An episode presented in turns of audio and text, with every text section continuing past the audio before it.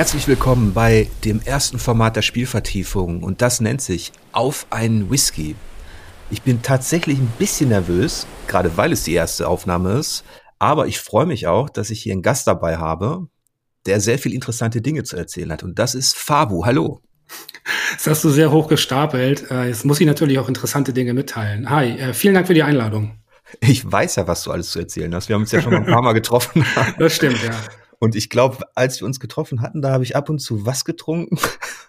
Whisky Sour hast du getrunken. Klappt jedes Mal sogar. Stimmt, ja. Womit wir jetzt beim Formatnamen wären. Auf ein Whisky. Kannst du das erläutern? Wo kommt das her? Es klingt jetzt ein bisschen so, als sei es eine Ehrung oder ein Diss in Richtung The Pot mit auf ein Bier.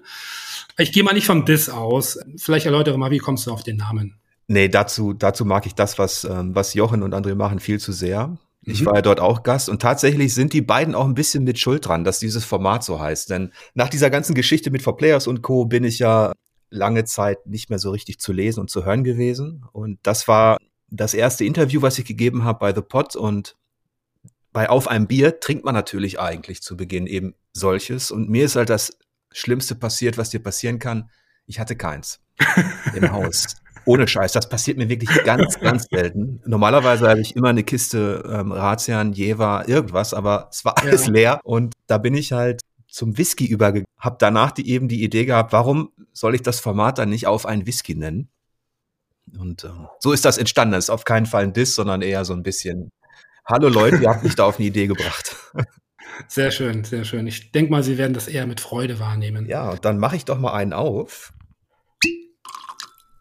Und zwar einen, ich hoffe, ich spreche das richtig aus. Ich experimentiere auch gerade ein bisschen mit Whiskys. Aberloh, Speyside Whisky, Single Malt aus Schottland. Also eigentlich keiner meiner Favoriten von den, von den Eilers, also kein rauchiger, torfiger Whisky, sondern der soll angeblich recht würzig sein. Und ähm, da frage ich dich doch mal, was du da stehen hast. Ich muss die ganze Zeit so ein bisschen in mich reinkichern, ähm, weil ich bin äh, für ein Format mit diesem Namen eigentlich der denkbar ungünstigste Gast, weil äh, wenn ich Whisky trinke, dann äh, eher außerhalb meiner Wohnung und das auch sehr selten. Ich habe tatsächlich in deiner Gegenwart meinen ersten Whisky Sour getrunken, das kannte ich vorher gar nicht. Äh, seitdem mag ich sehr gerne. So. Ähm, und ich muss dazu sagen, ich bin nicht mal Laie, wirklich gar keine Ahnung. Und was macht der Laie oder der nicht mal Laie ist, äh, man, man guckt ins Internet, irgendwelche Top-Listen und ja, dann habe ich blind was rausgesucht, was ich auch von, von der Gestaltung her ganz schön fand, auch weil es wahrscheinlich kein sehr guter Whisky ist, ich kann es nicht einschätzen. Es ist ein Santori, es ist ein japanischer Whisky. Und ich weiß nicht, hast du Erfahrung mit japanischen Whiskys? Das ist total spannend. Ähm, da wollte ich mich immer schon eintrinken in dieses Gebiet. Aber äh, mir okay. wurde tatsächlich, als ich dann ähm, da auf, in der Schanze gibt es halt einen Spirituosenladen mit sehr viel Auswahl. Und mhm. da wurde mir immer gesagt, ja, bei den Japanern muss man ein bisschen aufpassen. Ich, ich weiß nicht genau, was das heißen soll, aber ich werde es ja gleich merken. ja, ja, genau. Genau, und das ist, äh, wie gesagt, Santori ist, ist die Marke, das nennt sich Toki. Und äh, Toki, weißt du, was das heißt? Nee, äh, ich kann kein Japanisch. Mhm, das heißt Zeit. Und äh, es ist so, ich habe diesen Whisky gesehen und ich fand ihn einfach sehr schick. ich fand das, äh, ich fand die Gestaltung war schön. Ich mag einfach auch generell Japan-Flair. Und äh, Toki heißt, wie gesagt, Zeit. Und ich dachte mir, das passt so schön, weil man sich ja Zeit füreinander nimmt. Was sehr gut klingt. Aber ich habe dann, nachdem ich ihn gekauft habe, ein Review mir angeguckt bei YouTube. Das hätte ich mir vorher angucken sollen, weil äh, der meinte nämlich, äh, der Herr, das Toki würde ja für Zeit stehen und das ist das, was dem Whisky fehlt, weil er ist nämlich äh, ist ein sehr ein sehr junges Getränk das nicht lange gelagert ist. Ja, das ist natürlich beim Whisky sehr wichtig, aber ehrlich gesagt, wie damals, als wir Spiele gekauft haben, als wir noch kleiner waren, da hat man manchmal auch Dinge eingesteckt, nur weil das Cover so schön war. Ja, eben, ha genau, ha genau. Und das habe ich mir bewahrt. Ich mache ihn jetzt mal auf. Es ist eine sehr schöne Flasche, die sieht ein bisschen aus wie eine wirklich übergroße Flasche Rasierwasser. Ich hoffe nicht, dass es so schmeckt. Wir, Wir sind gespannt. Ich fand das sehr lustig. Der Herr in dem Review zu dem Whisky hat gesagt, es schmeckt äh, sehr unterkomplex. Ach, ähm. ja. es, es, gibt so Sachen, die ist, äh, wir haben ja beide über Spiele geschrieben und gesprochen, viel. Und da vertieft man sich ja manchmal auch in so Sachen und man gilt als ähm, so ein bisschen als Nerd auch, wenn man wenn man so Einzelheiten bespricht. Aber es geht noch viel schlimmer tatsächlich im Bereich der, der Lebensmittel und der Getränke. Also ähm, ich trinke auch ab und zu mal gern Rotwein und wenn du dir da die Rezensionen ansiehst und so, also an, ich oh könnte ja, mich immer oh beömmeln, ja. was da alles drin steht. Aber so, dann, dann mal Prost, ne? Cheers. Ich muss gestehen, ohne irgendeine Ahnung zu haben, es ja. schmeckt mir. Und das ist ja das Wichtigste. Würde ich auch sagen. sagen. Ich habe auch nicht viel mehr Ahnung. Ich trinke halt nur, ich bin auch relativ spät zum Whisky trinken gekommen. Ähm, mhm. Aber dadurch, dass ich halt äh, eigentlich passionierter Biertrinker bin, habe ich nicht gesagt, ich trinke auch Wein. Das wird eine reine Alkoholsendung. Dadurch, dass das Whisky ja. halt destilliertes Bier ist und ähm, dass ich schon mal meine eigenen Spirituosen gebaut habe tatsächlich. Ähm, ah, ich habe mal okay. über ein paar Jahre hinweg ähm, selbst Honigwein gemacht. Ich habe auch noch ein, zwei Flaschen. Hm. Dadurch bin ich so ein bisschen in dem, in, in, dem, in dem Thema drin so. Und Whisky hatte mich schon immer interessiert ja. und ich bin jetzt eigentlich auch ein, ein Einsteiger. Ich gucke mir auch keine YouTube-Videos an mit Reviews. Ah ja, ich normalerweise auch nicht, aber ich dachte mir, schauen wir mal nach. Ähm, wo wir schon sind bei ähm, in etwas, ja, in ein Thema sich vertiefen. ich ist zwar eigentlich nicht mal eine Rolle des Moderators, der bist du in dieser äh, Folge, aber mich würde mal interessieren, äh, wir sind jetzt bei Spielvertiefung, vielleicht kannst du da mal ein bisschen was zu sagen, was da jetzt überhaupt angedacht ist für, weil viele wissen das wahrscheinlich gar nicht. Ja, das ist ähm, mein neues Projekt und ihr seid jetzt beim ersten Format dabei auf einen Whisky, ein Gespräch das wollte ich auf jeden Fall anbieten. Was mir fehlte in der Zeit, in der ich Chefredakteur war bei For Players, waren tatsächlich ähm, Interviews mit in Anführungsstrichen, sage ich jetzt mal, ganz normalen Leuten, die irgendwie was mit der Branche zu tun haben, die aber auch ein bisschen lockerer geführt werden und nicht diese klassischen Entwicklerinterviews, die du meist auch dann nur führst, wenn irgendein interessantes Spiel rauskommt. Die werden auch gar nicht gelesen richtig, diese Interviews. Und ähm, genau. ich hab, wir haben uns schon immer bemüht, die irgendwie interessant zu gestalten. Das ist unheimlich schwierig, weil die selbst die Kreativköpfe haben alle in gewisser Weise einen Maulkorb auf in solchen Situationen. Dann sitzt du da mit dem Lead-Designer von Ghost of Tsushima und du weißt ganz genau, der darf nur, der darf noch nicht mal ein bisschen nach rechts oder links abweichen. Du, du kannst in diesen Interviews selten was Gutes rausholen. Ja. Und ja. deswegen soll dieses Auf einen Whisky eben auch ein bisschen, ein bisschen lockerer sein und Spielvertiefung. Ich sag mal so, lass uns das mal aufbewahren, äh, denn mhm. äh, es gibt da noch nicht so viel zu erzählen und glaube ich, das Gefühl, dass du so einige interessante Anekdoten auf Lager hast. Ähm, was mich nämlich interessieren würde, ist, wie kam es eigentlich zu Fabu, zu dem Spitznamen? Okay, äh, ich versuche mal die, äh, die schnelle Version, weil sonst, glaube ich, würde uns ein bisschen die Zeit weglaufen.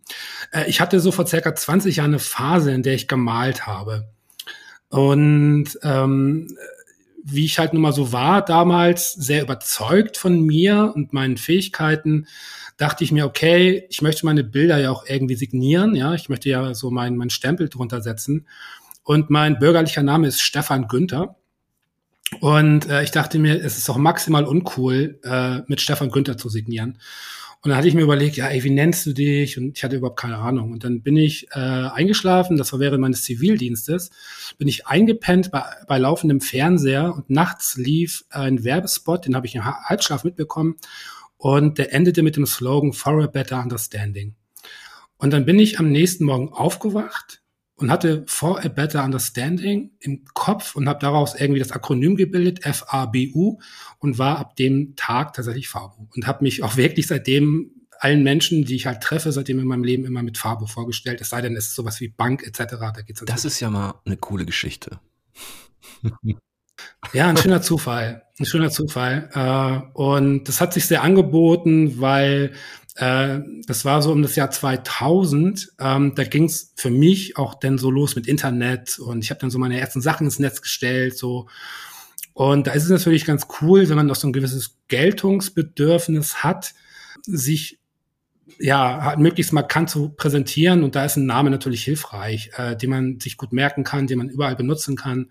Äh, und ich habe es dann wirklich sehr früh überall durchgezogen, äh, bis jetzt letztlich äh, aktuell äh, bei meinem aktuellen Job, den ich jetzt habe bei ZDF Neo, dass ich halt unter, ja, also Fabo quasi erreichbar bin als Name und das ist irgendwie sehr offiziell geworden. Ja, stimmt. Also das ist, das ist tatsächlich dein Name eigentlich. Ähm, ja. Interessant. Ja. 2000, da ging es ja auch für mich los bei, bei, bei Four Players, da habe ich mhm. da auch angefangen. Und ähm, ja, da sind wir beide ja zur, ja, fast zur selben Zeit zumindest äh, in gewisser Weise ins Licht des Internets getreten. Ja, total. Wobei mich damals äh, zu dieser Zeit Gaming wirklich gar nicht interessierte.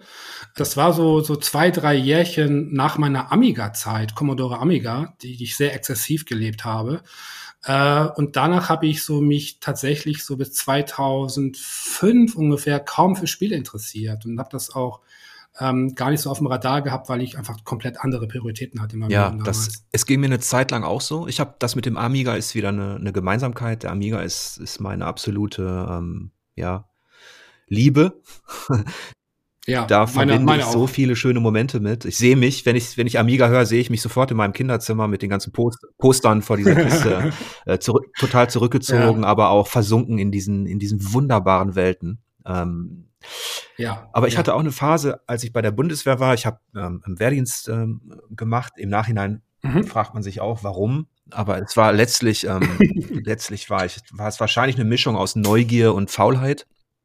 Mhm. Aber in dieser Phase, das war über ein Jahr damals noch, ähm, habe ich auch kaum gespielt.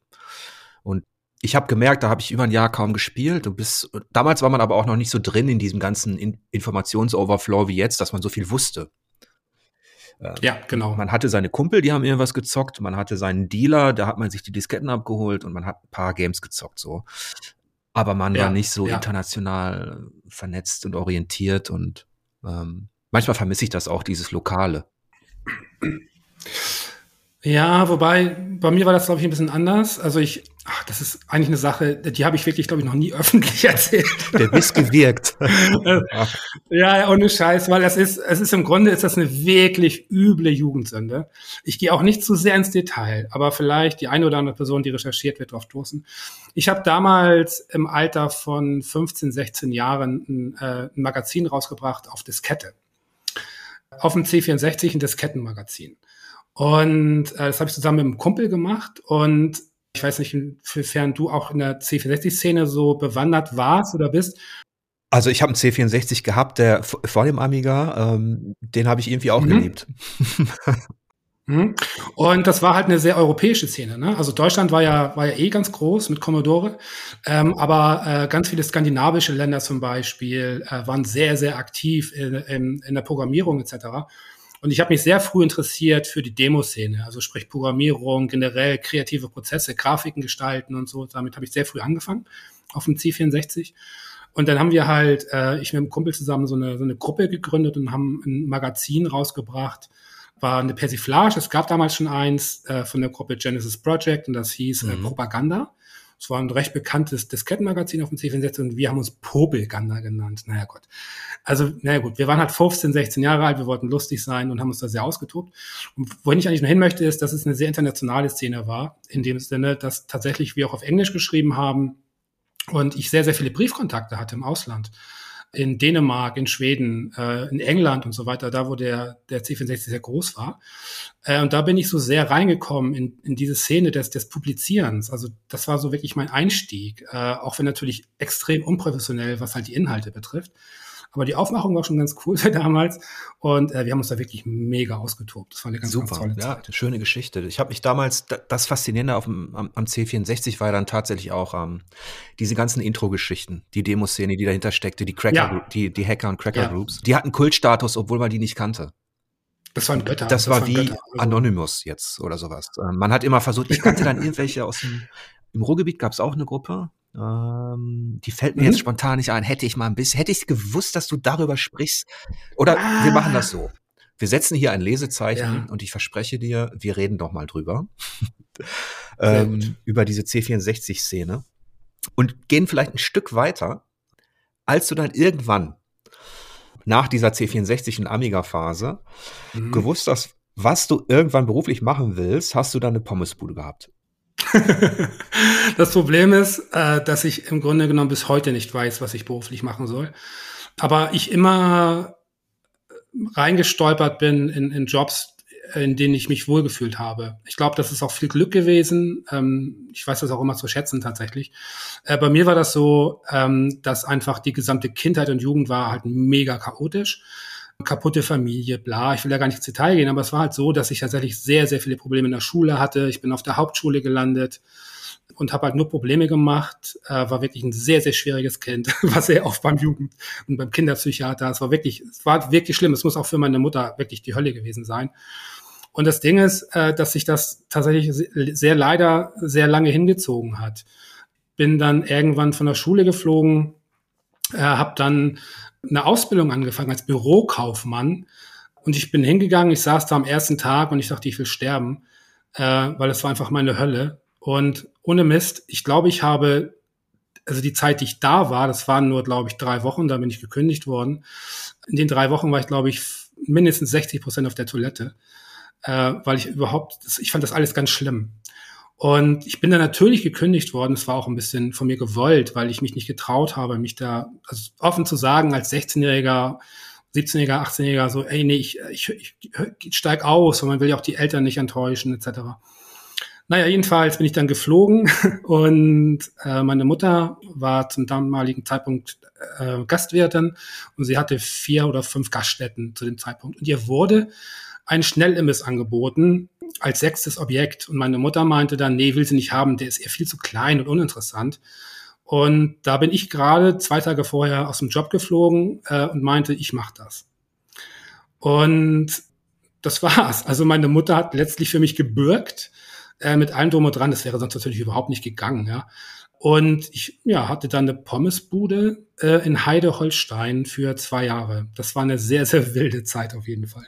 Ja, das, das, was du jetzt erzählt hast, das, das beamt mich auch ein bisschen zurück in meine Vergangenheit. Also ich habe ja mal eine Kolumne geschrieben, der alte Pommesbudenheld. Und da ging es eigentlich um eine fiktive Person, aber wenn ich ehrlich bin, das war ich ich habe so viel Zeit in Pommesbuden verbracht im Ruhrgebiet und äh, mir ging es auch nicht so gut mit 14, 15. Ich bin von zu Hause abgehauen.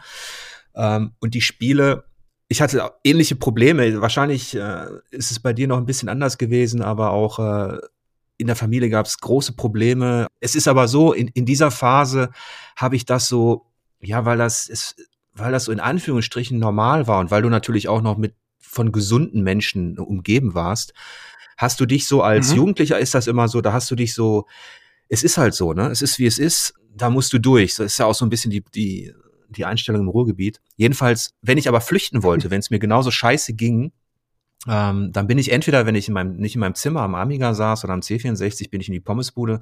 Und da gab es halt einen Automaten von Mooncrester oder auch von natürlich Fußballspiele gab es da und andere Geschichten. Aber der von Mooncrester ist mir in besonderer Erinnerung geblieben, weil der wie so ein Magnet war.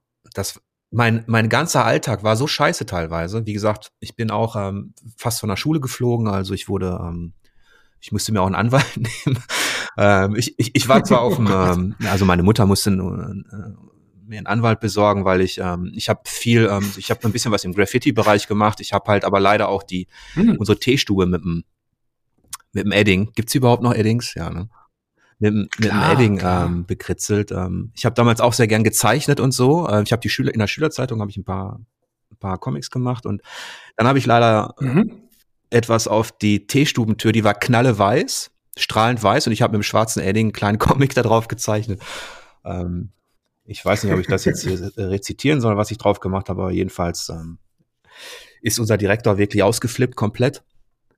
Okay, komm, ich sag's dir. Okay. Ich, weil das habe ich noch in, in, Erinnerung, weil der Anwalt ähm, das immer wieder zitiert hat auch. war, äh, also pass auf. Neulich morgens im Sekretariat, Herr Rudert, Klammer auf, unser Direktor, hinter Frau Klöcker trat, Klammer auf, unsere, seine Sekretärin, ihr einen Käse vor den Tisch legte und sie dann derbe von hinten fegte. Und das war, heute, heute denke ich mir, mein Gott, Ne, das holt keinen ja, mehr hinter ja, Stuhl ja. Ich habe das halt mit einer, nee, mit, nee. einer, mit einer Karikatur gemacht. Jedenfalls sollte ich von der Schule fliegen, musste mir einen Anwalt nehmen. Das war nicht so lustig, wie es jetzt klingt. Ähm, mir wurde mm. gesagt, du mhm. darfst, du kannst auf keinem Gymnasium in Deutschland mehr Abitur machen, wenn du hier von der Schule fliegst und und so weiter. Jedenfalls, deswegen war ich gerne in der Pommesbude. Mhm. ich kann da übrigens anschließen, ganz kurz, weil das ist ein Gedanke, eine Erinnerung, die ich sehr gerne immer wieder aufrufe. Und zwar ähm, der erste Imbiss meiner Mutter. Ähm, das war ein umgebauter Hühnerstall. Also wirklich, das war ein alter Hühnerstall, der wurde irgendwie entkernt und er saniert, bla. Und da wurde dann Stehimbiss reingebaut. Und das war ähm, so im Eingangsbereich des Dorfes, in dem ich aufgewachsen bin. Und äh, da meine Mutter sich selbstständig gemacht hat in dem Bereich, hatte sie wirklich auch eine Sieben-Tage-Woche. Das heißt, wenn ich meine Mutter sehen wollte, musste ich sie bei der Arbeit besuchen. So, das heißt, ich bin dann im Grunde täglich mit dem Fahrrad dann zu ihr hingefahren und ähm, direkt neben ihrem kleinen Imbiss war eine Gastwirtschaft, eine größere, wo man auch essen konnte, also sprich äh, sitzen konnte beim Essen etc. Und die hatten einen Spielautomaten. Und zwar war das äh, Wonderboy. Sehr cool. Ja, und es war immer so, dass äh, wenn ich dann meine Mutter besucht habe, hat sie mir immer, was glaube ich, wenn man es hochrechnet, extrem viel war, jedes Mal ein, zwei Mark gegeben, äh, damit ich dann äh, rübergehen konnte in die Gastwirtschaft und dort Wonderboy spielen. Und das war, war ganz fantastisch, weil das war so, ich hatte dann so die beiden Dinge beisammen, die mir in dem Moment wichtig waren. Also meine Mutter und das Spiel. Äh, das war irgendwie ganz toll, eine schöne Erinnerung. Ja, ich habe meine meine Eltern waren beide berufstätig. Ich habe meine Mutter auch immer äh, besucht. Ähm, tatsächlich, ich habe an der Post gearbeitet, bin immer mit dem Fahrrad hin und auf dem Weg dahin oder auf dem Rückweg habe ich mir dann manchmal ähm, die Disketten von meinem Dealer von Werner geholt. Werner, ja, Grüße an äh, ganz, Werner. Ganz, ganz toll, äh, ganz, ganz guter Mann. Ähm, ähm, Kennst du den noch? Ist er noch, nee, hast du noch Kontakt? Gar nicht mehr. Das hat sich dann, das hat sich dann irgendwann verlaufen. Ähm, das ist, äh, ja, es ist halt auch so urlange her tatsächlich, ne? Dann, wenn du dann umziehst, mm, Familie mm. gründest und so weiter. Auf jeden Fall war das aber auch immer so, ich glaube, ich habe ihn auch ein bisschen genervt. Denn ich wollte immer viele Spiele spielen. äh, wir hatten eigentlich die Vereinbarung, dass ich so samstags irgendwie komme, halb drei oder so und drei und ähm, ich saß dann immer schon auf heißen Kohlen, wenn es dann Donnerstag, Freitag war und habe, glaube ich, ein, zwei Mal zu oft angerufen, ob ich nicht schon früher kommen kann.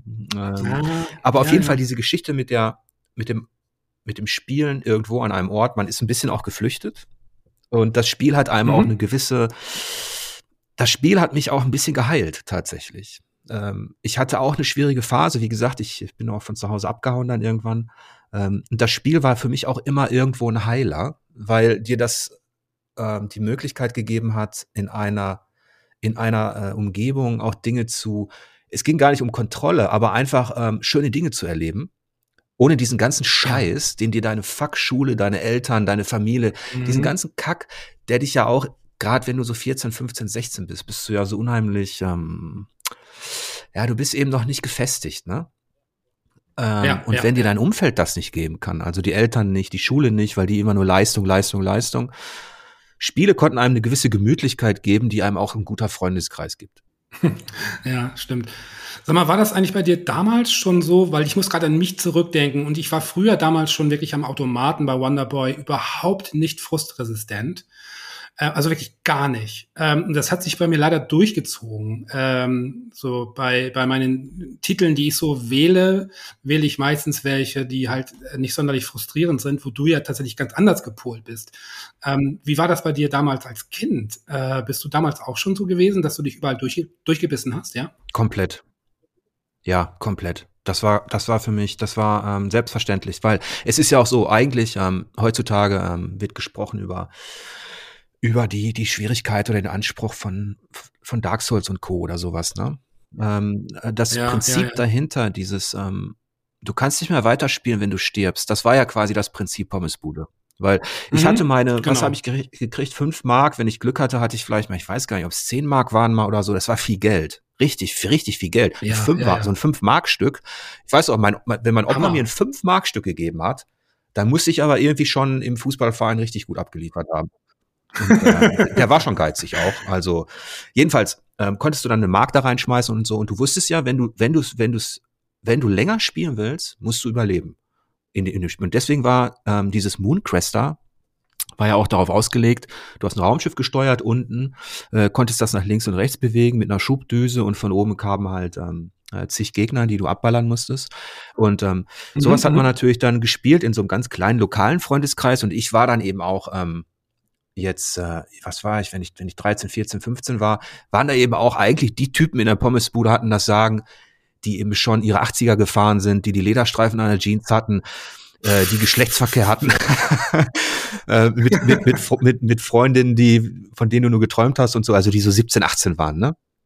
Und ja, an diesem ja, Automaten ja. konnte der, konnte der kleine Jörg der konnte da halt, ah. der konnte da halt, wenn er länger, wenn er länger gespielt hat und wenn er sich eintragen konnte mit seinem Kürzel, ähm, konnte der halt auch so 16, 17-Jährigen, was weiß ich, Manfred oder wie die hießen, konnte der halt da auch so ein bisschen Paroli bieten und es war tatsächlich so eine Atmosphäre von, so eine Stadionatmosphäre, so einem gewissen, ne? Also okay, im Hintergrund okay. brutzelte die Fritteuse, ne? Und ähm, dann hattest du immer irgendeinen Alki, der da saß und sich kaum artikulieren konnte und du warst an deinem Automaten hast gezockt.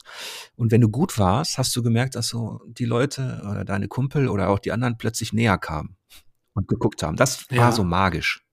Ja, also auch so der Respekt ja. Der Respekt war dann, ähm, es ist ähnlich wie in, in, in anderen Wettbewerben, ähm, Fußballverein oder was weiß ich. Ähm, also da, ich war definitiv besser im Videospielen als im Fußballspielen. okay. Ja, äh, da haben wir einiges, äh, einiges durchaus gemeinsam. Absolut. Jetzt haben wir viel, wir haben ein bisschen was über den C64 Amiga, über diese ganze Pionierphase haben wir gequatscht, auch immer unsere, ja, über unsere, über unsere Kindheit. Ähm, wenn wir jetzt mal einen Schritt weiter in die Zukunft gehen, und zwar so in das Jahr 2008, 2009, ich weiß nicht genau, wann Super Level gegründet wurde, aber erzähl doch mal ein bisschen was über, über diese Phase. Ja, äh, man muss dazu sagen, der Auslöser überhaupt Superlevel damals äh, gründen zu wollen, war zuvor ein Job bei, halte ich fest, Jörg, Electronic Arts. Was hast du denn da gemacht? Ja. ich kann nicht zu sehr ins Detail okay. gehen. Ähm, und ähm, es war auf jeden Fall ein Job, ähm, nee, ist gar nicht, ich kann durchaus davon erzählen. Ähm, EA hatte damals ein, äh, ein Blog-Projekt für das sie Redakteure äh, eingespannt haben, die tatsächlich relativ frei, das muss man echt sagen, Inhalte publizieren können. Das ging nicht darum, Werbung zu machen, jetzt für EA oder so, sondern tatsächlich eher so Netzphänomene, äh, keine Ahnung, so Indie-Games. Man durfte tatsächlich auch so Fremdverlinkungen auf fremde Produkte machen. Egal, das war eigentlich ganz, ganz nett. Ähm, und äh, das hat sich aber überhaupt nicht getragen, weil zu dem Zeitpunkt äh, war EA, glaube ich, vom Image her auch sehr, sehr gebeutelt ähm, hatte, glaube ich, einen sehr schlechten Ruf als Arbeitgeber etc.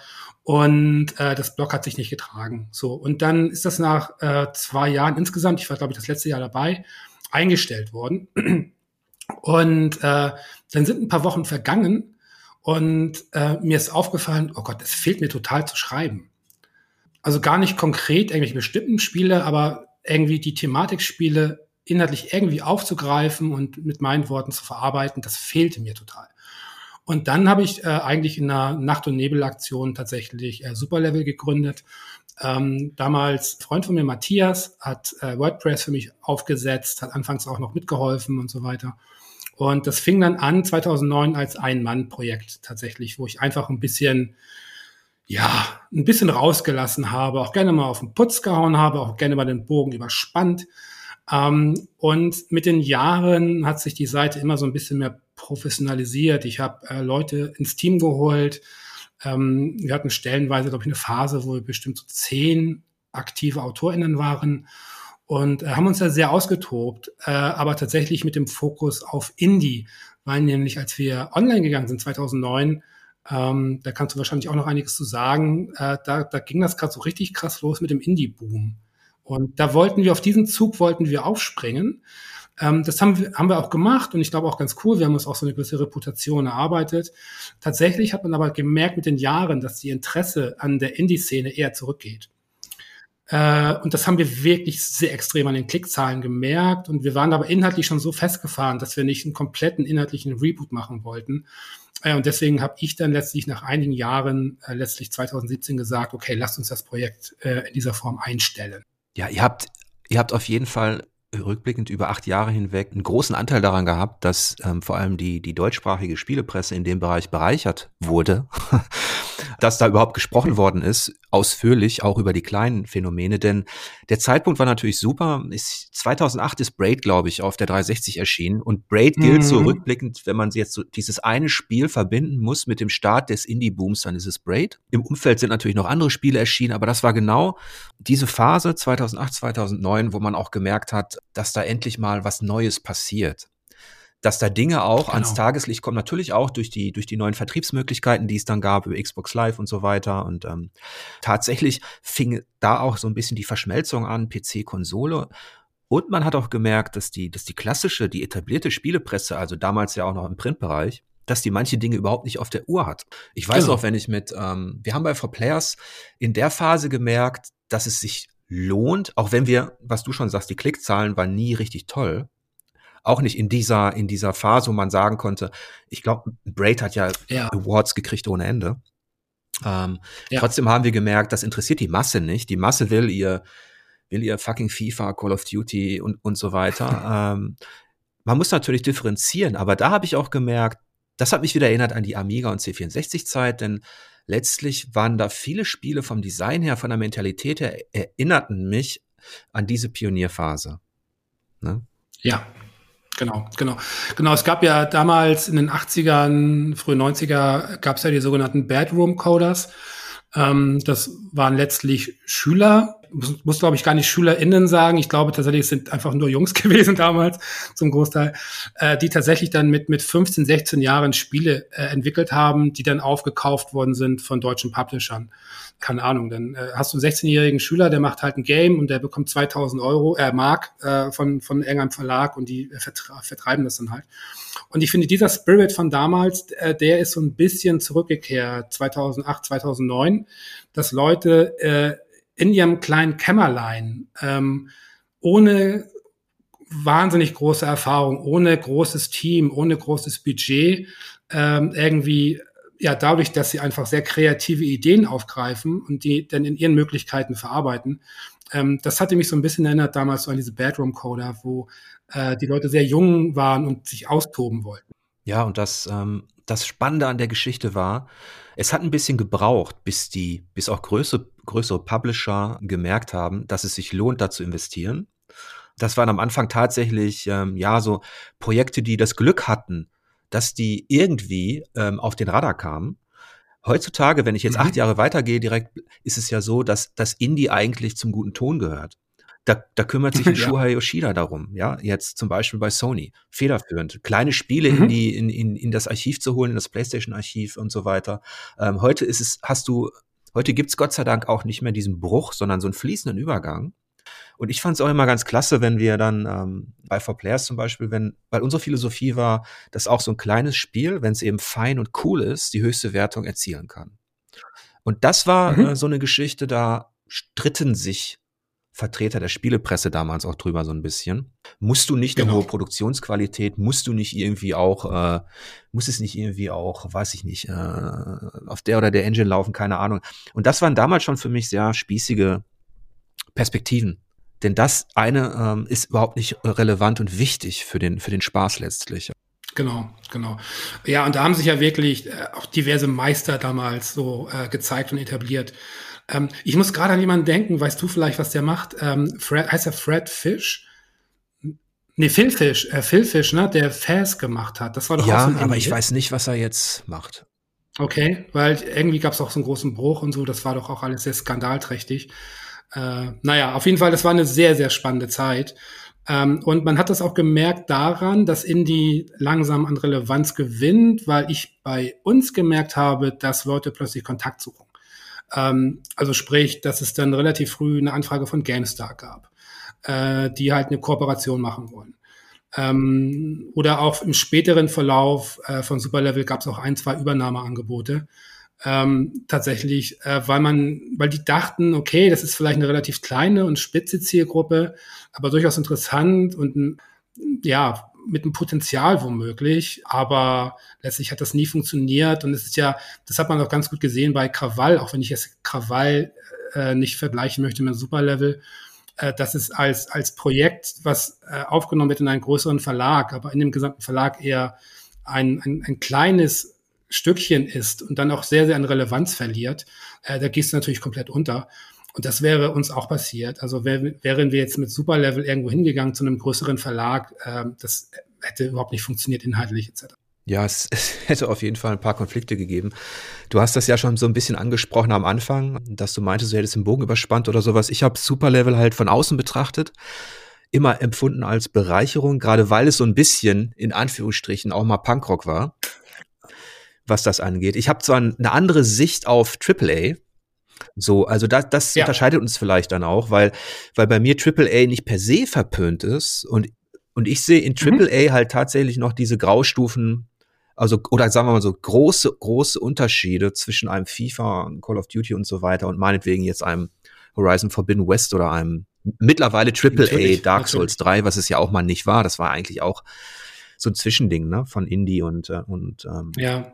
und, und ja. Double, Double A. Ja, ja, aber so ticke ich auch nicht mehr. Also das war damals so meine Einstellung. Äh, inzwischen ist das äh, doch deutlich breit gefächerter, was meine Interessen betrifft. Also gar nicht mal die Spiele, die ich spiele, weil ich muss direkt sagen, ich bin jemand, der gar nicht wirklich viel spielt. Ähm, ich spiele relativ selten, dann aber sehr bewusst ähm, und eigentlich nicht aus so einem Gefühl heraus, äh, der Titel hat jetzt einen gewissen Hype und ich muss den jetzt unbedingt probieren, sondern das eigentlich sehr, sehr spontan abhängig mache von, von meiner Tagesform. Äh, und dann sind das oftmals überhaupt gar keine aktuellen Titel, sondern äh, irgendwie ältere Dinge. Aber es ist schon so, dass ich äh, inzwischen nicht mehr so ticke, dass ich jetzt äh, quasi in Indie, ja, so das den Heilbringer sehe, zumal das eh sich alles so verwaschen hat in den letzten Jahren und der Begriff Indie sich auch kaum tatsächlich definieren lässt. Ich erinnere mich daran, total zufällig habe ich vor, also wirklich zufällig vor ein paar Tagen ein Four Players Video gesehen, glaube ich, ein älteres von euch, in dem es nämlich genau um den Indie-Begriff ging. Also was ist eigentlich Indie? Und da hat man auch schon gemerkt, dass einfach da damals schon, das ist glaube ich ein paar Jährchen altes Video, äh, da schon irgendwie sehr unklar war, wie man das überhaupt definiert. Und das ist jetzt mit den Jahren ja noch viel schwerer geworden. Ja, ich wollte den Begriff zum Beispiel nie als Kategorie auf meiner Seite haben. Nicht, weil ich mhm. Indie nicht mochte, sondern weil dieser, dieser Wunsch, mach doch eine eigene Kategorie für Indie. Das war eher so, behandelt doch bitte diese komischen kleinen Spiele für sich. Auch es war unheimlich schwierig, irgendwann auch zu sehen, ähm, was rein natürlich ähm, hinter den Kulissen, also ab, ist ein Spiel komplett unabhängig, wenn das einer entwickelt, ohne eine Unterstützung? Ja. Ist es unabhängig, wenn es ein Team entwickelt, das aber nicht bei einem Publisher unter Vertrag ist? Ist es dann aber noch unabhängig, wenn es ein Team entwickelt, das eine Förderung kriegt von, einer, von, von irgendeinem Landesverband und das dann aber, ja, wenn genau. der Publisher nur den Vertrieb übernimmt oder was weiß ich. Also auf, auf dieser administrativen Ebene war es nicht klar zu definieren. Ähm, man hatte 2008 2007, 2008 hatte man noch so ein Gefühl dafür, was Indie ist, allein aus, allein aus dem mhm. Grund, weil es noch nicht so viel gab und weil die Dinge so aufgefallen sind. Und das, diese Grenzen, die verschwommen immer weiter ineinander, als die Leute dann gemerkt haben, dass diese kleinen komischen Spiele äh, bei uns auch Gold und Platin Awards einsacken können, haben die, gab es quasi so ein bisschen so eine so ein Widerwillen dagegen, so nach dem Motto, ähm, ja Leute, wie, wie kann das denn sein? Diese Pixelgrafik ähm, oder, oder dieser Voxel-Scheiß, der kriegt hier einen Award, was soll denn das? Ja. Das, das habe ich früher gespielt in den 80ern. Also es gab auch diese, diese Anti-Haltung. Und für die hätten, die haben teilweise Folgendes gefordert, bitte für solche kleinen Experimente keine Wertung geben. Bitte bei der Spiel des Jahreswahl nicht berücksichtigen und eine eigene Kategorie irgendwo unten rechts. ah, ja, ja wo, wo fängt man da an? also das ist ja totaler Bullshit. Also ähm ja, wir haben das dann so durchgezogen, da waren wir uns in der Redaktion auch zumindest mehrheitlich äh, äh, einig, dass diese Dinge eben genauso behandelt werden wie jeder, jedes andere Spiel, weil was mich damals um diese Zeit, wo du Superlevel gegründet hast, war ich auch noch ganz schön auf Agro, was die Branche betrifft. Ich habe ähm, mhm. Kommentare und Kolumnen geschrieben wie alte Scheiße Durchschnitt, dumm dümmer Embargo. Also ich hatte richtig Beef mit dieser mit dieser etablierten AAA Publisher Spielebranche, weil auch tatsächlich in diesem Bereich, der jetzt ein bisschen mehr Qualität gewonnen hat, vieles so unfassbar austauschbar war. Das war alles Kinoleinwand und danach 0815 ähm, äh, Klick ja, und blöd. Ja. Ähm, das hat mich damals, oder das hat einige damals ähm, gestört und ich glaube, aus dieser ja auch aus diesem Bewusstsein heraus, dass auch viele kreative Entwickler bei großen Publishern verbrannt worden sind einfach, sind dann viele Studios entstanden. Die sind ja auch geflüchtet quasi dann. Mhm, ja, ja. Genau. Ähm, das würde mich mal interessieren tatsächlich, weil jetzt gerade so rückblickend äh, auf Superlevel äh, ist es nämlich so, dass ich war ja früher schon immer sehr, gerade im Netz, wenn es um so meine Darstellung so geht, immer sehr grumpy und sehr unzugänglich und ja, so jemand, der sich mit jedem anlegen will. Was sich dann aber über die Jahre tatsächlich auch als nicht sehr sinnvoll erwiesen hat, um halt irgendwie auch an Reichweite zu gewinnen. Weil das Ding ist so, bei Superlevel war das in der Regel so, dass wir uns überlegt haben, was läuft denn scheiße? was läuft scheiße, lass uns darüber sprechen. Und das Problem ist, wenn du äh, letztlich so viel Zeit und Inhalt investierst in Inhalte, die auf Negatives hinweisen, dann versprüht das auch so, so eine gewisse Stimmung und Laune, die einfach nicht zuträglich ist, um zu sagen, ich unterstütze euch. Ähm, das hat man durchaus gemerkt. Und das ist so eine Sache, die ich für mich als Lehrer daraus gezogen habe, dass ich tatsächlich äh, seitdem Superlevel halt geschlossen wurde, beziehungsweise ich auch noch ein bisschen darüber 2017, ne, war das? Inzwischen, genau, genau. Inzwischen anders rangehe tatsächlich und nicht unbedingt gucke, was läuft denn schlecht, äh, sondern was läuft denn gut und was läuft denn interessant oder was könnte interessant sein und nicht so prinzipiell so negativ ranzugehen, weil das vielleicht so ein, ein Stück meiner Grundstimmung durchaus ähm, ist und widerspiegelt, aber letztlich äh, einfach auch nicht sehr einladend ist, muss man echt mal so sagen. Ich bin jetzt nicht ganz im Bilde, wie genau, also was genau bei Superlevel jetzt in dieser, in dieser Beziehung gelaufen ist. Ich kann das aber ein bisschen auf mich und auf For Players ähm, auch beziehen. Wir galten auch als die, mhm. die schlechte Laune verbreiten.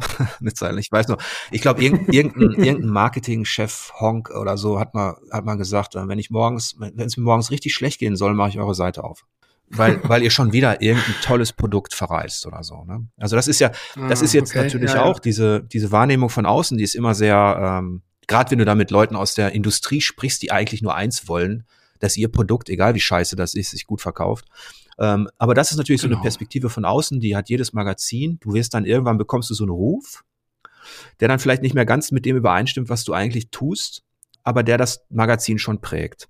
Ich hatte bei, bei Superlevel, also bei mir waren es einfach, ähm, war es einfach immer, ich fand es einfach immer sehr gut, dass sich eine Seite auf diesen Bereich konzentriert und selbst wenn ihr Dinge verrissen habt oder schlecht besprochen habt, die wir jetzt bei For Players zum Beispiel besser fanden oder was weiß ich. Da bin ich mhm, eher so mhm. gestrickt, finde ich gut. Weil, weil ich genug von diesem Gleichschritt auch hatte in der Presse, dass alle alles gleich finden. Das ist ganz langweilig. Ähm, ja. Und weil es eben, das ist so ein Kern meiner, ja, meiner Perspektive auf Spiele, weil es, es gibt in der Kritik keine Wahrheit. So. Und, und wenn ich jetzt dieses mhm. Ghost, Ghost, of Tsushima AAA, wenn ich dem jetzt einen Award gebe und ein, ein anderes Magazin äh, verreist den Kram aufgrund XYZ, dann interessiert mich das zu lesen, wenn ich merke, derjenige hat sich damit beschäftigt. Und dann finde ich mhm. das eigentlich immer spannend. Und ja, mit Superlevel, mit der Schließung, da sind wir dann im Jahr 2017, ist schon auch ein Stück, ähm, ja, Stück deutsche Spielepresse, die eben anders rangegangen ist, dann ähm, ja auch eingestampft worden. Und für dich ging es dann aber weiter im öffentlich-rechtlichen. Ähm, mit einer gewissen Verzögerung, weil nachdem Superlevel eingestellt wurde, äh, habe ich eine halbjährige Fortbildung gemacht zum äh, Berufsbetreuer.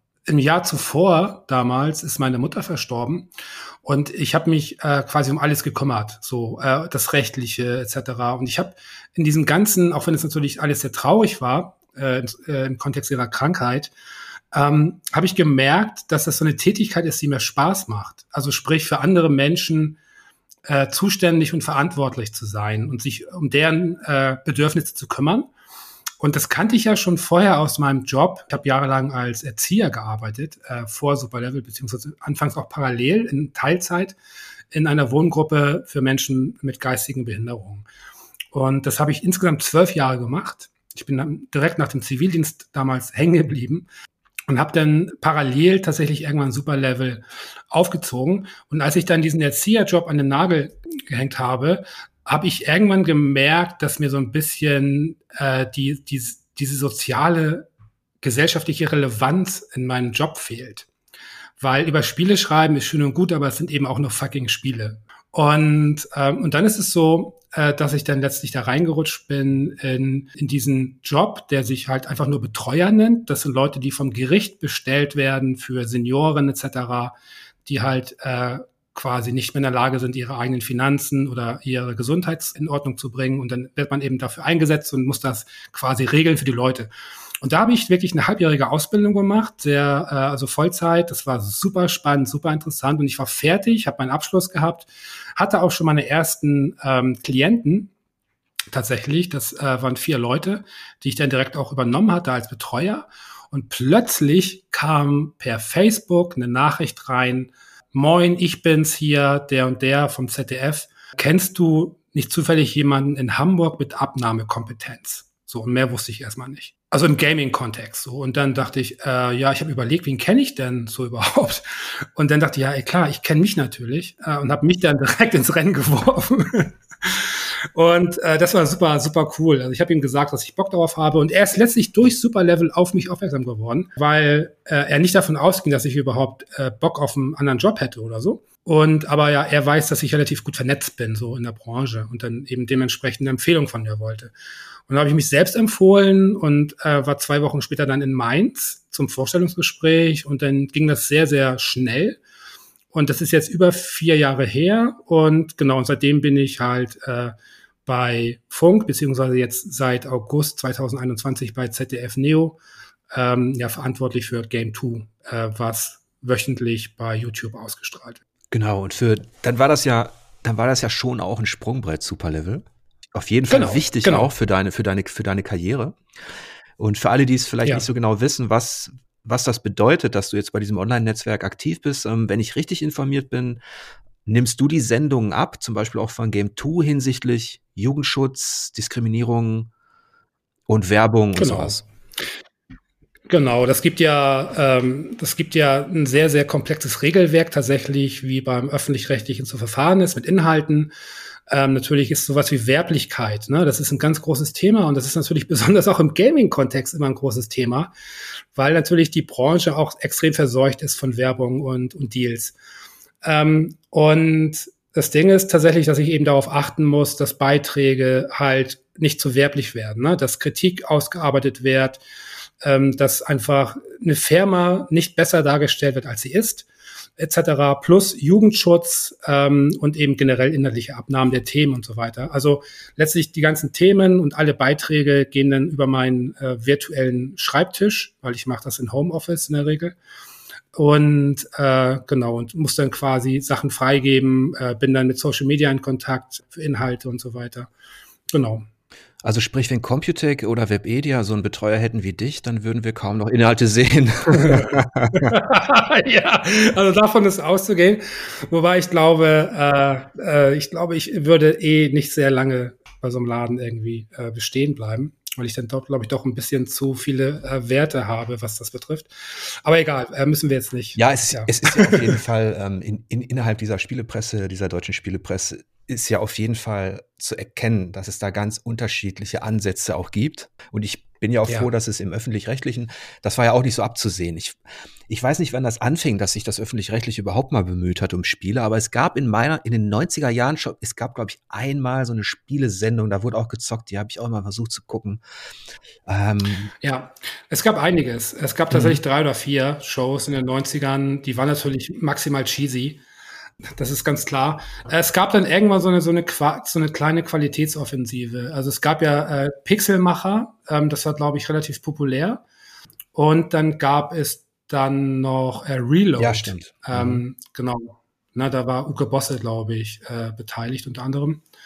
Und genau, aber es ist einfach so, dass sich immer wieder zeigt, dass im öffentlich-rechtlichen Gaming schwer unterzubringen ist. Also da bewegt sich gerade ganz, ganz viel.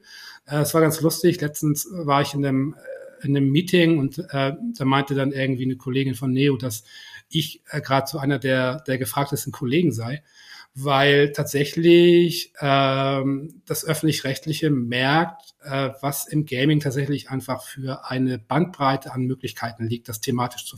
Und äh, das ist gerade ganz, ganz spannend. Ich äh, werde da ganz oft gerade auch so hinzugezogen für irgendwelche Projektideen etc. Mega spannend. Ich glaube, dass sich da in den nächsten ein, zwei, drei Jahren auch noch eine Menge tun wird, tatsächlich im Gaming-Bereich bei öffentlich-rechtlich, weil die gerade so die Finger danach ausstrecken und da gerne mehr machen würden.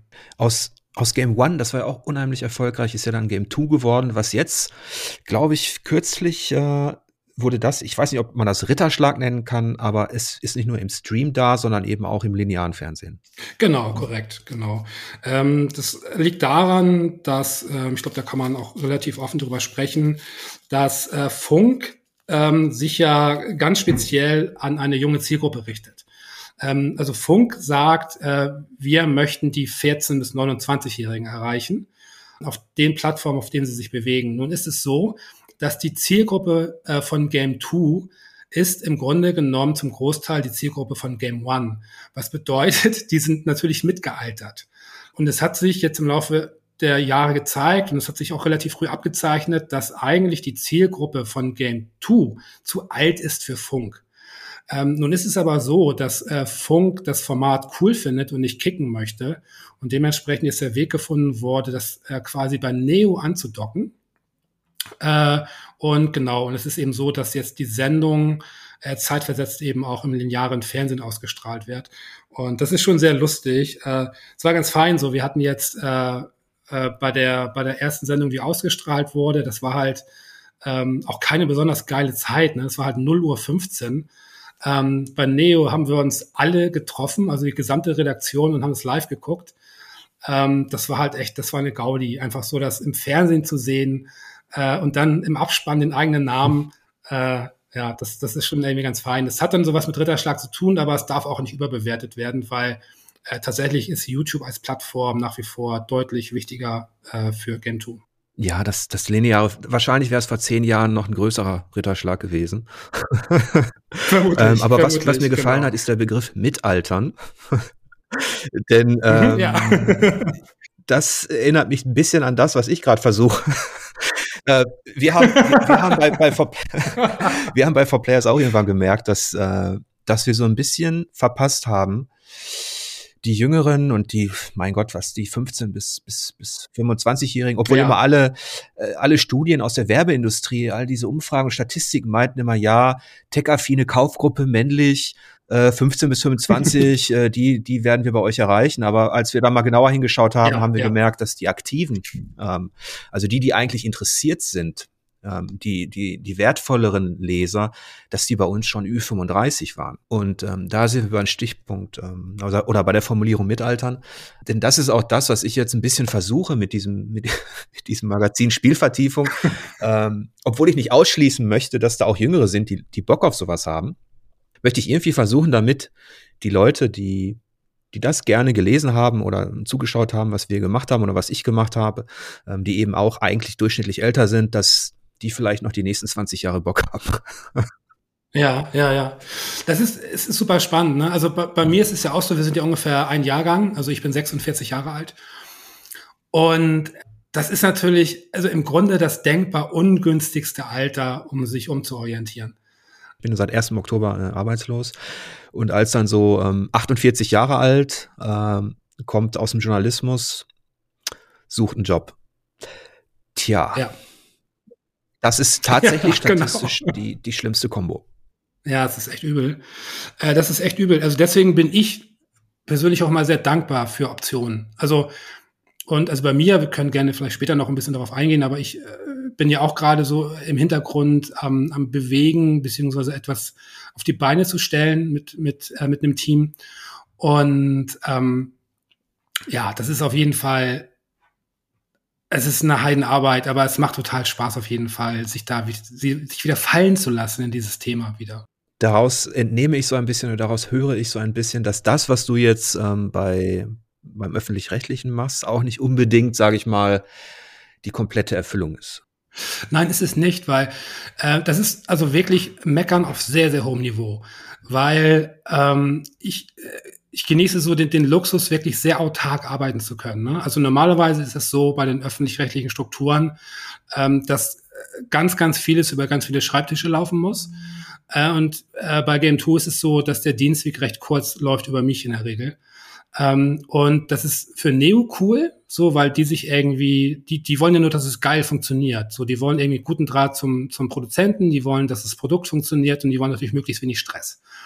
Und äh, ja, und dementsprechend äh, ja, bin, bin ich da so ins, ins Boot geraten als jemand, der quasi, man kann sich so ein bisschen vorstellen zwischen den Stühlen, ähm, dass ich einerseits versuche, Inhalte bei Neo oder Funk zu verteidigen, äh, auf der anderen Seite aber auch dann natürlich ähm, ja Regelwerke oder Ansagen natürlich äh, von meinem Arbeitgeber natürlich ebenso äh, vertreten muss. Das heißt, ich bin immer so ein bisschen zwischen den Stühlen, ähm, aber es ist so, dass ich mich halt nicht aktiv am Erstellen von Inhalten beteilige. Na, das ist halt gar nicht der Fall sondern es ist so, dass ich halt, ich krieg die Themen vorgelegt, ich, ich äh, sehe die Skripte von allem, die Off-Texte, ich nehme alles ab, ich lese das, ich korrigiere das gegebenenfalls, äh, mache Anmerkungen, aber letztlich liegt die, die Hoheit der Inhalte bei der Redaktion, was auch ganz wichtig ist.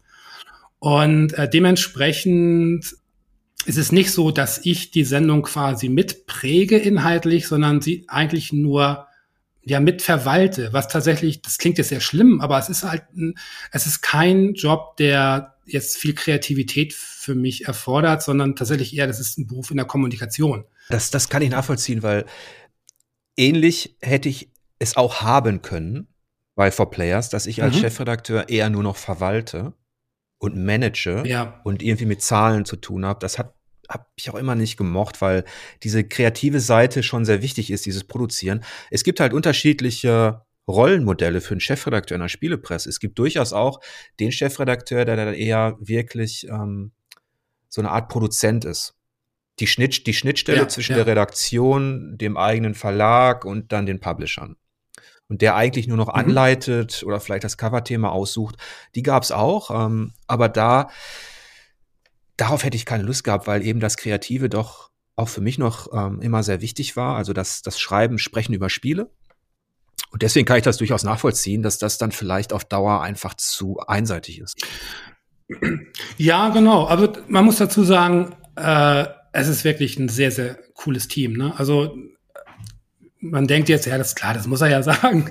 Aber nee, es ist wirklich so, dass ich die Arbeit auch in der Redaktion jetzt äh, mit, mit, mit Game 2 beziehungsweise Rocket Beans, ja, das ja, ist ja so der, der Träger des Ganzen, äh, ist wirklich eine, macht super viel Spaß. Es ist ein toller Austausch, äh, super kreative Leute, die sich echt austoben. Also es ist ganz toll. Ähm, aber wie gesagt, ich habe jetzt mit den Jahren gemerkt, mir fehlt es selbst Inhalte zu bestimmen äh, selbst Inhalte rauszuhauen und wirklich ein, ja, ein Format wirklich auch meinen Stempel mit aufzudrücken, ohne dass es jetzt äh, quasi ein Solo-Projekt wird, sondern einfach zu versuchen, ja, die Kreativität, die ich in mir sehe, wieder ein bisschen mehr auszuleben.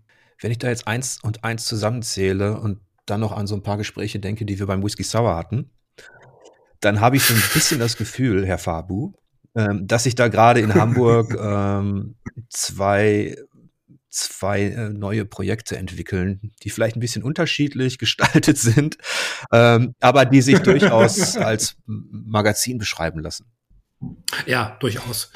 Durchaus. Bin da mega gespannt. Äh, ich kann leider zum jetzigen Zeitpunkt noch äh, keine Details verraten, aber wir haben wirklich, wir haben wirklich ein super cooles Team zusammengestellt.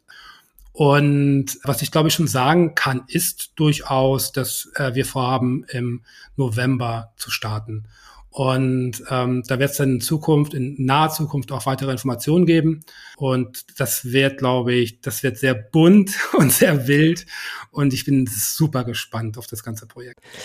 Also ich freue mich drauf. Ich habe ich habe ja schon eine Kleinigkeit gesehen. Ähm, ich ich drücke ja. euch da auch super die Daumen und es ist ja so, ich könnte da den Satz eigentlich wiederholen. Ich versuche auch jetzt im November irgendwann oder Ende Oktober zu starten, aber ähm, bei mir wird das eine andere Geschichte. Ja. Also Spielvertiefung ist wirklich ein ganz kleines privates Projekt, das das ähm, und das auch nicht diesem Trend folgt der der Aktualität. Äh, das kann mal sein, aber ich werde mich halt versuchen, in, in Themen zu vertiefen, die die ja die die Substanz bieten dass man da was machen kann. Aber ich werde nicht, ja. ich werde weder tagesaktuelle News, das ist auch so ein schlimmes Wort, tagesaktuelle News, das habe ich immer ja. ganz, äh, äh, haben. Noch, noch interessieren mich irgendwelche SEO-Geschichten oder irgendwelche, irgendwelche Keywords. Ja, ähm. Also bei mir wird es wirklich so, ähm, ich versuche es zumindest, dass ich die Leute so ein bisschen in mein Wohnzimmer einlade.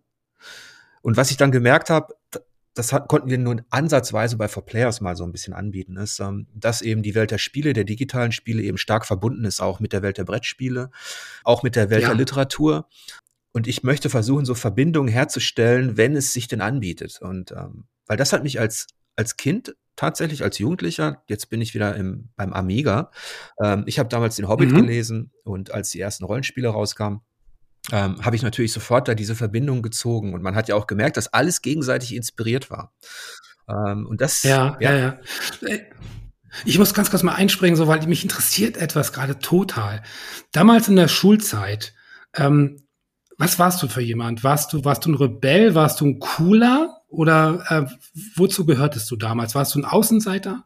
Ich glaube, ähm, ich war in gewisser Weise ein Außenseiter, weil ich erinnere mich noch an den Einspruch von von Uta Pepping. ich weiß gar nicht, ob's, ob's, also wie gesagt, und sie sagte, Jörg, dich müssen wir eigentlich in ein Paket stecken und in die USA schicken. Weil ich damals der Einzige war in der Schule, ähm, das kann man sich heute gar nicht mehr vorstellen, der Hip-Hop gehört hat und ich hatte so eine Philadelphia Eagles Jacke an und habe Hip-Hop gehört, Beastie Boys und Co. Und das war damals tatsächlich, in, in meiner Klasse war ich da mit einem Außenseiter. Mhm. Top war ich noch deshalb strange, weil tatsächlich das, das Zocken, ich, die wussten ja auch, dass ich spiele. Ich habe zum Beispiel, ähm, äh, wenn ich nicht aufgepasst habe im Unterricht, habe ich auf den Tisch meist irgendwie Joysticks gezeichnet, ähm, Joysticks gezeichnet oder versucht, irgendwelche Logos von, äh, von Cracker-Gruppen nachzuahmen. Und oh, wenn die Leute was zocken wollten, kamen die halt zu mir nach der Schule. Ja, ich, ich glaube übrigens, das passt wahrscheinlich jetzt nicht äh, zu deinem Magazin, aber ich könnte mir jetzt wirklich vorstellen, dass äh, es bei deinen UnterstützerInnen halt äh, doch einige geben würde, die sich für zum Beispiel deine, deine alten Comics etc. Oh, die gibt's Gott sei Dank nicht mehr. Äh, Ah, die gibt es nicht mehr. Okay. Ist schlimm, ganz schlimm. Ich habe ja, hab mir, auch, ich hab mir auch tatsächlich eingebildet, ich könnte zeichnen. Jetzt ähm, hatte mich, ich wollte Grafikdesigner ja. auch werden, habe mich in Münster beworben mit meiner Mappe. Da waren also Sachen drin wie meine, wie diese tollen ah. Comics, die ich heute keinem mehr zeigen möchte.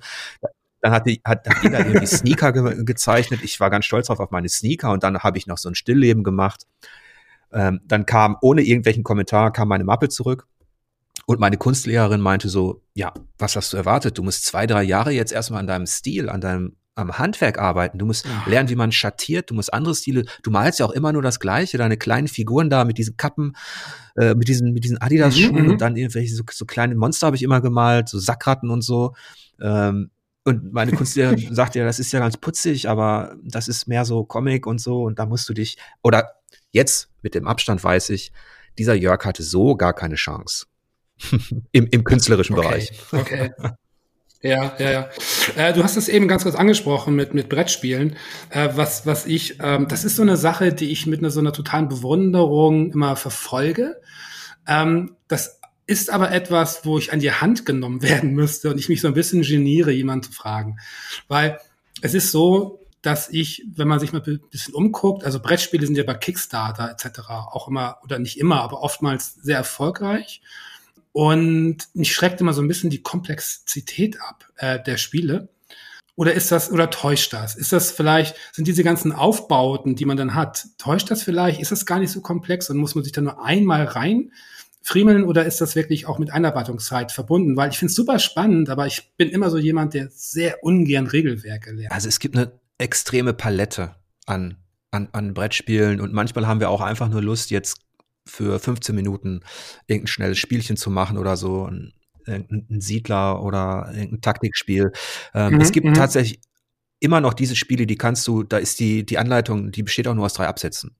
Und die können auch super gut ah, sein. Ah, okay. Also ich, das ist natürlich, mhm. vor allem wenn du so, so Logikspiele magst, also Taktikspiele, wenn man die, die nimmt, ähm, da geht's dann darum, da haben deine Figuren nur ein paar Züge und das hast du schnell gelernt. Aber was du angesprochen hast, Kickstarter und so im Brettspielbereich, ist ist auch ein gewisser Boom entstanden, der hatte nicht nur Vorteile. Die Spiele wurden tatsächlich immer üppiger. Ähm, es gibt immer mehr, äh, mhm, mehr mhm. Figurenspiele, Miniaturenspiele. Ich liebe eigentlich Miniaturen. Ich sammle gerne Figuren. Ich habe die auch als Kind schon gerne angemalt, mache das heute noch. Ähm, aber da gibt's dann tatsächlich auch Spiele, ähm, die sind 15 Kilo schwer. Du hast drei Bücher Anleitung. Und ähm, du musst dich ein ganzes ja. Wochenende damit zurückziehen, damit du dann den Leuten vielleicht erklären kannst, die am Montag eintrudeln, wie das funktioniert. Die gibt's auch. Aber die würde ich dir dann auch nicht okay. zum Einstieg empfehlen. Also, äh, aber es gibt genug anderes, was man, was man eben auch schnell zocken kann. Äh, wenn, wenn Brettspiele so einen, so, einen, so einen hohen Wert und Status für dich haben, inwiefern wird das dann bei Spielvertiefung Thema? Weil, weil da einfach die, ähm, die Schnittmengen in der Konzeption, also in dem Moment, wo Kreativleute sich ein Spiel ausdenken, hast du in, in dieser mhm. ersten Phase unheimlich viele Schnittmengen äh, zwischen diesen beiden Welten, die eigentlich eine sind. Ähm, also jemand, der, mhm. es ist natürlich so im Genre der Rundentaktik und Strategie sowieso. Denk mal an Civilization. Sid Meier hat äh, die ersten, hat zunächst Brettspiele gemacht, auch bei ähm, den Ensemble Studios damals ähm, haben die, haben die Leute meist mhm. Wargames gespielt. weil diese Wargames auch eine bestimmte Balance haben mussten und so weiter.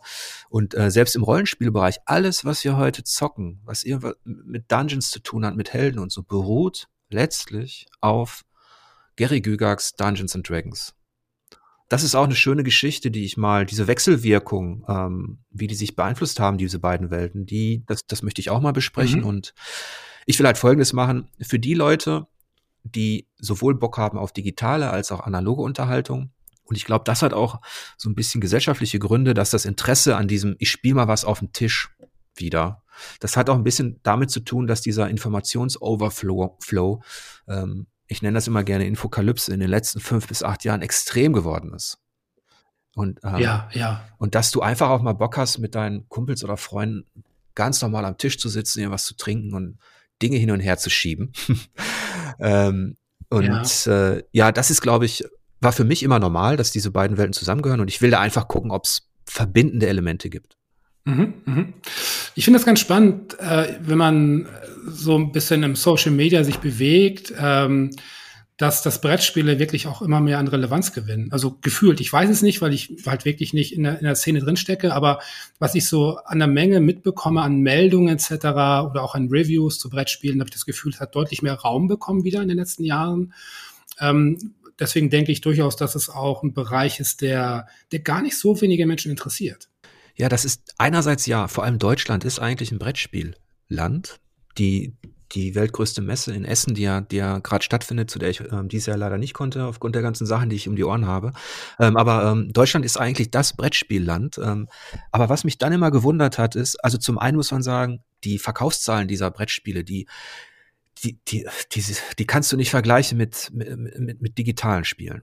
Das ist, das sind andere Welten, weil ja. da, wo das digitale Spiel quasi ähm, den, den Kinomarkt hinter sich gelassen hat, also den Filmmarkt irgendwann, an diese Sachen mhm. kommt das Brettspiel absolut nicht heran. Es gibt die, dann diese Ausnahmeerscheinung ähm, von bestimmten Spielen, die Evergreens, nehmen jetzt meinetwegen so ein Siedler, ne, das sich immer noch verkauft, ne? Ähm, mhm. Oder irgendein Spiel des Jahres. Aber mhm. selbst diese liegen weit zurück hinter den anderen Sachen und es gibt im Moment so viel Angebot, dass selbst mir als Interessiertem es manchmal schwerfällt, da jetzt noch in diesem Wald aus Brettspielen, der extrem gewachsen ist, diese, in diesem ja. Angebot überhaupt noch was Richtiges zu finden. Ja, möchtest du dann auch mit Spielvertiefung so ein bisschen kuratieren in dem Bereich oder? Ja, genau. Also okay. das ist, ähm, das ist, das ist vielleicht auch so ein kleines Leitmotiv. Also ich will schon gucken, dass ich neugierig bleibe für Dinge, die mich interessieren. Da bin ich dann relativ egoistisch. Im Gegensatz zu so einem Chefredakteur eines Spielemagazins, der immer so alles im Blick haben muss ähm, bin ich jetzt ja. in Spielvertiefung, bin ich einfach Jörg, der mit seinem Fernglas irgendwie ähm, in die Weite schaut und wenn er was sieht, was ihn neugierig macht, und zwar nur ihn, ähm, dann nähert mhm. er sich diesem Spiel und versucht, wenn es denn ähm, interessant ist, da in die Tiefe zu tauchen. Und ähm, bei den Brettspielen ja. ist es auch so, ich werde als erstes ähm, Nemos War vorstellen. Das ist ein Spiel für Solisten. Das ist selbst innerhalb der Brettspielszene was noch nicht ganz so on vogue. Es kommt immer mehr, also dass du tatsächlich alleine spielst. Ich weiß noch, als ja, ich das aufgebaut ja. habe, als meine Frau mich anschaut und meinte, was machst du da? Weil wir zocken eigentlich immer nur zusammen. Ich so, ich, ich spiele alleine. Macht mhm. da Spaß? Ich so, werde ich ja gleich sehen. ähm, und es ist tatsächlich so ein bisschen, ähm, wenn ich ein Brettspiel aufbaue, hat das fast was Meditatives, weil ich auch gerne Dinge ähm, in die Hand nehme und aufbaue äh, Anleitung lese. Ja. Das ist so eine Kombo. Und wenn dann das Spiel auch einen Automatismus hat, das ist dann wie so eine KI, gegen die du spielst. Ähm, das nennt sich mhm. ähm, Automa. Da gibt's verschiedene Systeme, ähm, die tatsächlich auch im Schwierigkeitsgrad anpassbar ist. Dann ist das so ein bisschen, ähm, das ist so eine Entspannung. Entspannung für mich. Okay. Ist das, ist das vielleicht so, so ein bisschen vergleichbar mit, mit Solo-Abenteuern, äh, wie man sie vielleicht auch beim Schwarzen ja. Auge kennt und so? Das ist, das ist ähnlich. Okay. Das ist ähnlich. Und ich bin ja ohnehin mhm. eher der Einzelspieler, auch im digitalen Bereich. Ähm, ich habe mich erst eine Zeit lang richtig gefreut, dass die, dass man sich vernetzen kann. Ich habe es genossen, gerade Sportspiele und so. Ähm, äh, online zu spielen gegen Leute aus aller Welt äh, oder an kooperativen ähm, Shootern teilzunehmen. Aber irgendwann ist das abgeflaut bei ja. mir. Ähm, da könnte ich viel mhm. erzählen, aber ich denke, wir beide werden noch viel Gelegenheit haben, weil, weil du ja äh, ebenfalls ein Projekt hast und sobald du da ein bisschen konkreter werden kannst, werden wir da sicherlich auch nochmal sprechen. Ja, sehr gerne. Das äh, werden wir definitiv tun, ja. Ja, wie geht's deinem Whisky? Soll ich ganz ehrlich sein? Ich habe nach dem ersten Kosten das Glas nicht mehr angerührt, was nicht am Whisky liegt, sondern daran, dass wenn ich spreche, äh, immer so wahnsinnig konzentriert bin auf das Sprechen und dann alles um mich herum vergesse und dazu zählt eben auch der Whisky leider. Was ich leider nicht vergesse währenddessen ist das äh, Rauchen. Furchtbar. Ähm, wer das hören äh, sollte jetzt, äh, liebe Kinder, hört, fangt nie mit dem Rauchen an, gar nicht cool. Das kriege ich immer noch parallel hin äh, beim Multitasking, aber ich habe äh, nicht getrunken. Hast du tatsächlich jetzt einiges gebechert in den letzten nee, Minuten? Nee, Bechern, also Bechern ähm, werde ich den Whisky nicht. Das ist ja dieser Abalo, 16 Jahre, der ist schon, der hat mir richtig gut, der hat mir, der hat mir richtig gut geschmeckt. Das ist halt gar nicht so rauchig gewesen wie, wie der Whisky, den ich halt sonst kenne von den, von den Eilers. Der war wirklich würzig und äh, sehr, sehr angenehm. Ich hätte aber auch gern geraucht tatsächlich. Mhm. Ich brauche ja sonst Pfeife, wie du weißt. aber wir haben hier einen Feuermelder. Und ich, ich sitze in dem, in dem alten Kinderzimmer meiner Tochter und der Feuermelder ist direkt über mir. Da habe ich mir gedacht, komm Jörg, die Pfeife lässt mal aus. Ja, ja. Ich fand übrigens das, das Bild, ich mag das Bild sehr, sehr gerne, wenn du deine Pfeife raus. Das, ich weiß nicht, irgendwie hat das für mich irgendwie was. Äh, ich erinnere mich daran, dass wir jetzt ja auch einige Male äh, schon mal zusammen saßen äh, draußen und äh, du dann deine, deine Pfeife gestopft und geraucht hast. Und die Pfeife ist halt so selten geworden. Also die Zigarette als solche ist schon viel, viel seltener und auch deutlich uncooler geworden, als es damals war, als ich anfing. Aber Pfeife sieht man quasi gar nicht. Und äh, das, das, ich finde, das, es hat immer so was Erhabenes. ja. Hinter dem Rauch verstecken sich auch Abgründe. Aber ich glaube, das mit der Pfeife ist auch so eine späte Sache. Ich meine, ich bin jetzt 48. Ähm, ich weiß gar nicht, wann ich mit ja. dem Whisky trinken angefangen habe. Das war, das war auch wahrscheinlich, ich, ich war bestimmt schon 17. äh, nein, Quatsch. Ich, ich war irgendwie, es war auch vor, vor zehn Jahren oder so, ne? Und okay, das mit der Pfeife ja, ja. ist dann ist dann tatsächlich erst vor, vor vier oder fünf Jahren so habe ich damit angefangen. Ähm, ah. Ich bin auch kein Raucher, also ich habe nie ähm, Bock gehabt auf Zigaretten oder so. Ja, so, ja, ja. Also Gras ging, aber mhm. Zigaretten und so äh, habe ich keinen Bock mhm. drauf gehabt. Und die Pfeife paffst du ja auch nur. Ja, ja. Ganz ehrlich, da sind wir vielleicht doch wieder bei diesen alten Bildern, die man nicht aus dem Kopf kriegt. ähm, ich bin wieder beim Hobbit und bei Tolkien. Ich habe dieses eine Bild von Tolkien, diese Biografie. Mm. Da sitzt er im Sessel und raucht seine Pfeife. Und Tolkien hat mal gesagt, man soll Geschichten so gemütlich erzählen, als würde man eine Pfeife rauchen. Das hat mir immer, das hat mir immer sehr gefallen. Das ist sehr schön. Eigentlich müsstest du dir jetzt wirklich eine Pfeife anzünden, damit wir das Gespräch dann so schön. Das mache ich auch nachher. Schade. Das mache ich noch. also ich fand es wirklich jetzt ähm, sehr angenehm. Wir hatten eigentlich gar kein, gar kein großes Skript. Wir haben vorher ein bisschen geschnackt und bei diesem Format auf einen Whisky will ich eben einfach auch mit den Leuten sprechen, gucken, ob ich da, weil mich interessiert das auch, ne, so die Psychologie des Spielens, aber auch der Mensch dahinter dann letztlich. Und ja, ja. Ich denke, wir beide konnten hier, ähm, konnten hier einiges, einiges erzählen, was die Leute vielleicht so noch nicht wussten. Ja, ja, ich finde es, ich finde es äh, wirklich toll. Äh, erstmal finde ich es super toll, äh, dass du jetzt wirklich auch an den Start gehst, ähm, weil ähm, man muss dazu sagen, wir kennen uns ja noch nicht wirklich lange. Also wir kennen uns vom, aus dem Netz sicherlich und man hat sich aus der Ferne immer so ein bisschen auch respektiert, klar. Aber wenn man jetzt so mit dir auch ein bisschen mehr ins Gespräch kommt, äh, ist das schon auch mal interessant, so den Menschen tatsächlich hinter For Players beziehungsweise hinter deinen Texten äh, äh, kennenzulernen. Und da habe ich so ein bisschen die Hoffnung, das glaube ich auch, dass es, dass es geschehen wird, dass du bei Spielvertiefung eben auch äh, ein bisschen tief blicken lässt, eben auch in dich, in deine Wahrnehmung, äh, wie du halt Spiele wahrnimmst, etc. Und äh, oder aber auch Menschen. Und da bin ich sehr, sehr gespannt und ich bin super froh und auch ein bisschen stolz, darf ich, äh, muss ich auch wirklich sagen, dass ich jetzt hier bei dem Piloten dabei sein darf. Das, das freut mich. Das Lob kann ich auch gleich zurückgeben, denn in dieser schwierigen Phase, die jetzt in den letzten drei Monaten, die alle in dieser Redaktion, oder ich, ich sag dieser Redaktion, siehst du, ähm, die, die alle in dieser ehemaligen Redaktion hatten, ähm, war es auch ganz gut, diese, diese Gespräche halt zu führen, die, wo man ein bisschen über den Tellerrand schauen kann, wo man auch mal die Perspektive der anderen aufnimmt. Wie habt ihr denn vor Players gesehen? Wie kommt es dir denn vor? Was ist das für dich? Und wie würdest du das sehen, wie es weitergehen könnte? Ähm, da warst du sicherlich ja. auch ein, ein Teil davon. Ähm, der, der wichtig war, um zu sehen, in welche Richtung soll das denn jetzt gehen. Und ich kann halt tatsächlich, ähm, ich möchte auch gar nicht zu viel versprechen. Letztlich wird, wird, äh, wird es Texte geben, es wird Podcast geben. Und ich bin schon froh, wenn ich dieses Format auf einen Whisky so etablieren kann, dass die Leute auch in ein paar Wochen noch was hören. Also mich hast du definitiv als Zuhörer gewonnen. Äh, also einen hast du definitiv schon mal. Ja, und du, und du lädst mich dann ein, wenn es wenn's, wenn's bei euch in die Richtung ähm, Tacheles geht. Das sowieso, das ja. ist geplant und da bleiben ja. wir auf jeden Fall in Kontakt. Hat mich sehr gefreut, Fabian. Ja, vielen Dank. Super gut. Ich freue mich schon auf die, auf die nächste Gelegenheit die ja bald am Start sein wird. Ich hoffe, ihr hattet auch einigermaßen Spaß mit dieser ersten Folge von Auf einen Whisky. Wenn ihr Fragen habt oder Anregungen, wenn euch das zu lang war oder vielleicht sogar zu kurz, meldet euch einfach und ich wünsche euch jetzt eine lange Spielzeit und angenehme Bosse.